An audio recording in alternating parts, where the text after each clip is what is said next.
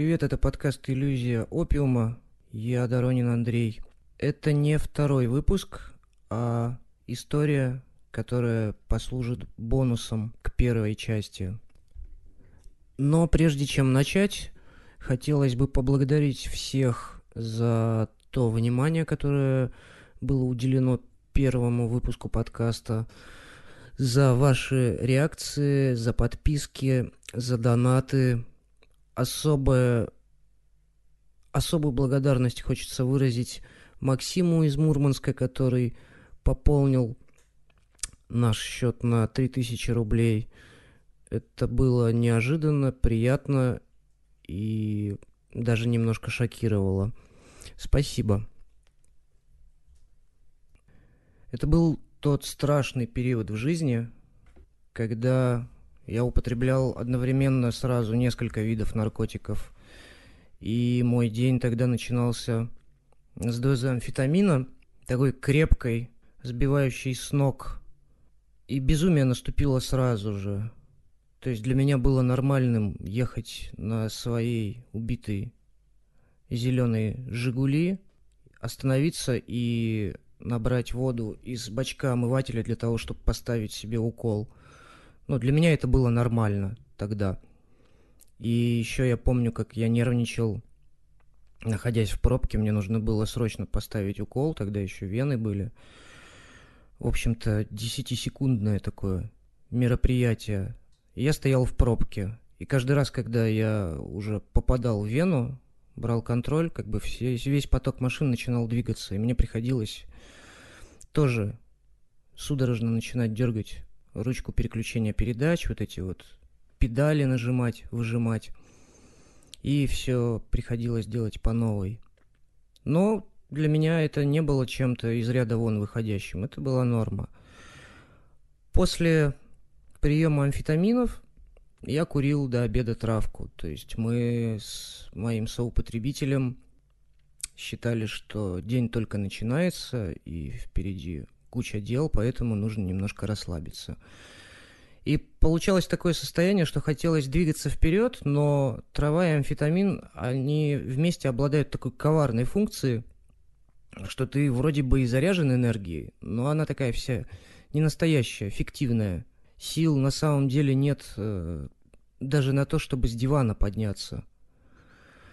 И вот после обеда, когда уже потихонечку отпускала, я садился вот в свои эти роскошные «Жигули» ВАЗ-2101, цвет зеленая липа, и двигался уже к барыге, который торговал опиатами. Там я покупал сразу грамм или два, деньги были, и, поставившись прямо у него в комнате, отчаливал в сторону обратно продавца синтетики. Потому что приходило время начинать работать, мы торговали травой и коксом. Ну, как мы. Подельничек мой сидел дома и, покуривая шишки, играл в шахматы сам с собой. Помню, у него была такая шахматная доска, гранитная, очень тяжелая. Я все время боялся, что она упадет мне на ногу. Так вот, мой подельник сидел, играл в шахматы, а я, сломя голову, мотался на этих зеленых «Жигулях» и отвозил вещество клиентам в разные концы города. Клиентура была у нас самой разнообразной. От звезд эстрады эшелона «Б» — это вот те музыкальные коллективы, которые не собирают кремлевские залы, но и не, не провальные совсем. Их пик карьеры — это в городе там Петергоф или Сланцы, выступить на дне города — или как э, пик карьеры, это поехать в Норильск, выступить на площади в День Металлурга. Клиенты были от вот этих звездочек шоу-биза до откровенных бандитов, которые забыли в свое время снять малиновые пиджаки, а это уже были 2000-е годы, поэтому вид у них был странный. И каждый раз, встречаясь с подобной клиентурой, я истекал просто холодным потом и чувствовал животный страх, что меня либо кинут прямо сейчас, либо убьют. Ну так, по привычке. И тело вон в те кусты выбросят. Но на удивление встречи проходили ровно, и никто не старался меня опрокинуть, ну уж тем более нанести физический вред тоже не собирался. Одним ранним утром я проснулся от звонка подельника, назовем его условно Винни. Он был похож на смешного милновского медвежонка, такой же неуклюжий, любящий порассуждать, вслух побухтеть. Однажды он таким образом попал в неприятность, идя по улице. Он громко озвучивал мысли вслух, где и когда он закупит следующую партию синтетики. Ну, и на его беду рядом шел с работы какой-то там капитан, из уголовного розыска. Ну, короче, милиционер в штатском. Ну и он, естественно, заинтересовался тем, что бормотал Винни и решил все-таки моего приятеля попридержать и выяснить, о чем там речь шла. Повод для остановки нашелся. Винни переходил дорогу на красный. Ну, дальше уже дело техники. В общем, Винни пропал из поля видимости на полтора года. А когда вынырнул, очень не любил делиться, где он был, чем занимался. Так вот, я проснулся в последний день лета и испытал сильные кумары. Еще бы вчера, помимо двух грамм спидов по вене, я засадил около грамма хорошего такого героина. Тоже по вене и шлифанул это все несколькими бутылками пива. Болело решительно все. Голова, живот, руки, ноги, глаза. Хотелось умереть, не сходя с дивана тут же и окончательно. Но я знал, что по блядскому закону жизни я останусь жить и буду страдать. Мой приятель молча слушал, как я изливаю ему трагедию своей жизни. После этого монолога он сказал, чтобы я через полчаса подходил к нему, ну и дальше поедем по делам. Я же был у него не через полчаса, а минут через семь. Время, когда ты находишься на Кумаре, тянется особенно долго. Это невыносимо долго. Стрелки часов словно замирают в пространстве. А Винни очень долго собирался. Он ходил в душ, в туалет. Не знаю, что он там делал, но, кажется, я успел постареть, пока, наконец, не открылась дверь в подъезд, и передо мной пристала довольная рожа приятеля. По его виду было понятно, что он поправился, ну, достаточно крепко. Глаза у Винни превратились в две узкие щелочки. Подбородок словно перезрел и опустился вниз. Даже уши потеряли свою форму и как будто были приклеены на суперклей к голове. «Погнали к доктору», — шепнул Винни и бодро зашагал к дороге. «Так а зачем нам, доктор? От него же проблемы одни», — парировал я. Но Винни, не слушая меня, уже тормознул мотор. Недолго поторговавшись, приятели водила сошлись на цене, и мы тронулись в путь. Доктором называли персонажа, который долгое время участвовал в различных музыкальных коллективах он играл то на клавишах, то был перкуссионистом, то вдруг он думал, что в совершенстве владеет духовыми инструментами и становился трубачом, но, будем честны, играть он не умел ни на одном из представленных инструментов. Из музыкальных коллективов доктора не выгоняли по той причине, что у него всегда можно было взять немножечко травы в долг или каких-нибудь других веществ. Помимо этого у доктора была молодая жена, которая снималась в порнухе питерской, и зачастую съемки происходили прямо у него дома. Ну, доктор был такой персонаж, он не особо был ревнив, потому что вечно был упорот, ему было все равно. А мы частенько приезжали к нему, чтобы понаблюдать, как там в комнате происходят съемки низкобюджетных порнографических фильмов.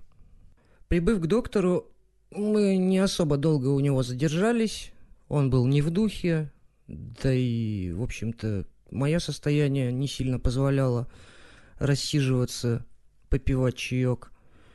В общем, мы отдали ему деньги, потоптались минут десять на площадке, после чего доктор с недовольным лицом появился на лестнице, протянул нам брикет, в котором было грамм наверное, сто такого розоватого порошка. Еще я помню, он очень сильно вонял, то есть пакет сам по себе был запаян, но вот этот химический, синтетический запах, он проникал отовсюду. Винни быстро убрал запрещенные вещества в сумку, и мы выдвинулись ловить мотор, чтобы отправиться домой. Как обычно себя ведут люди, которые имеют на кармане много наркотиков и не хотят, чтобы об этом знали другие прохожие. Ну и уж тем более не знали проезжающие мимо патрули. Но эти люди максимально ведут себя странно. Я тут же начал расхаживать взад-вперед, потому что мне казалось, что за нами следят, и с минуты на минуту нас просто положат в пол. А Винни, наоборот, он делал вид, что он шахтер, который приехал с вахты и планирует в ближайшие часы прожигать жизнь. То есть он достал небольшую пачку денег, состоящую из тысячных купюр, и стоял, помахивал ей на дороге, привлекая внимание водителей. Но, к нашему удивлению, далеко не каждый останавливался, и уж точно не каждый первый хотел вести нас на противоположный конец города. Тем более начинался час пик, и поездка обещала составить несколько часов. В конце концов, рядом с нами тормознула белая Нива, как сейчас помню. У нее что-то было с задним колесом, и поэтому при движении она издавала такой странный скрипучий звук. За рулем сидел чувак, ну, обычный чувак лет 35-40, среднего телосложения, в бейсболке. В машине играл какой-то шансон.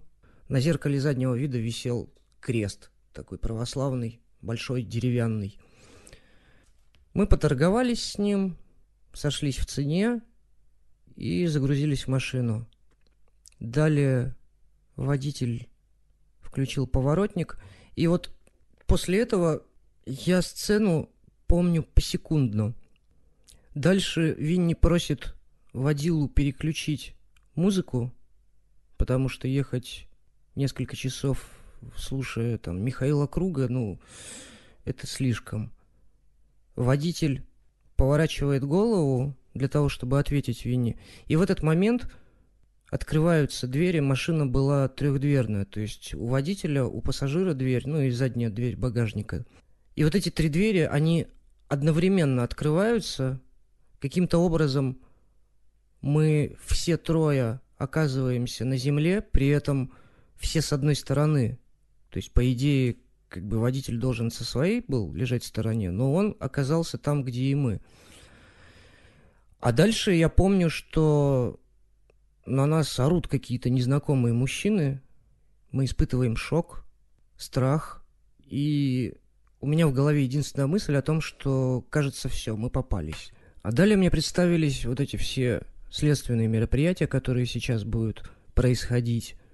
То есть нас поставят к машине у капота, начнут при понятых доставать все из рюкзаков, сумок, появится на свет вот этот брикет розовой дряни вонючий.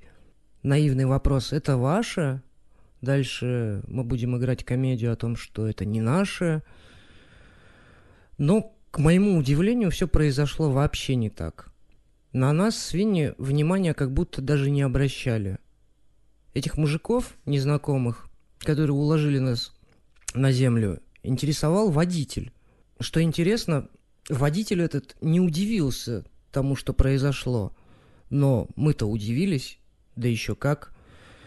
Минут 10 или 15 мы лежали на земле и ждали какого-то главного, который должен был приехать. И все это время я вот думал о том, что вот сейчас как раз проходят последние минуты. Я молился, обещал небесам о том, что если нас отпустят, может быть, волшебным образом, то я больше никогда не притронусь к наркотикам. Я буду переводить старушек через дорогу, помогать пионерам собирать металлолом и лечить бездомных котиков и собак. Ну, приехал главный. На нас он вообще никакого внимания не обратил. Он подошел к машине, залез внутрь, постучал по потолку, подозвал своих знакомых. Они начали охать-ахать. Потом уже начал охать-ахать водитель. Ну и мы с Винни посмотрели, что там происходит, подняли головы, увидели то, что мужики эти незнакомые достают из-под обшивки внутри салона, достают брикеты странного вида, замотанные скотчем. Как потом уже выяснилось, водитель этот был не простым чуваком в кепке, а был перевозчиком одного из наркомагазинов, которые уже тогда появились и начали торговать системой закладок. Так вот, этот чувак перевозил в машине порядка нескольких килограмм синтетических наркотиков. Его вели, то есть в любом случае он бы ну, никуда бы не доехал. И случилось так, что на дороге стоял Винни, который помахивал деньгами.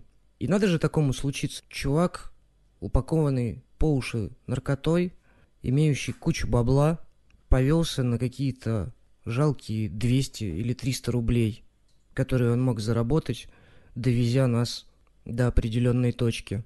Нас даже не стали досматривать. То есть им было настолько очевидно, что мы левые персонажи в этой истории, что каждый из нас получил по паре поджопников, и мы быстренько ретировались через дворы, бегом. Про то, что лежало у нас в сумке, мы даже не помнили. Уже придя в себя и проанализировав ситуацию, и я, и Винни были, мягко скажем, в шоке. А я так был вообще еще и пристыжен, потому что помнил те обещания, которые давал лежа на земле. Впереди маячила трезвая жизнь, добрые дела и помощь пионерам в поиске металлолома. Но такая перспектива меня не очень радовала, поэтому я как можно быстрее постарался данные обещания забыть. И еще на некоторое время окунулся в безумие употребления всевозможных веществ. Но это уже совсем другая история. В заключении хочется задать вопрос, как вообще такое могло произойти? И на это у меня есть ответ. Да хер его знает. Мне кажется, что тут сошлось сразу два момента. Первый – это такое историческое, исконное распиздяйство – которая присуща вообще этой территории. И второй момент – это везение и любовь, любовь высших сил, потому как считается, что Боженька любит алкоголиков, наркоманов и дураков. Вот. Э, себя я могу отнести как к первой, так ко второй и к третьей категории одновременно. Так что любовью свыше я никогда не был обделен. И так получалось, что из всяческого всевозможного дерьма выходил практически сухим из воды. Если вам нравится то, что мы делаем, вы можете подписаться на подкаст, можете выложить его у себя, написать комментарий, оформить подписку, отправить нам донат, э, любую сумму, которую посчитаете нужным и уместной. Спасибо за внимание и до новых встреч.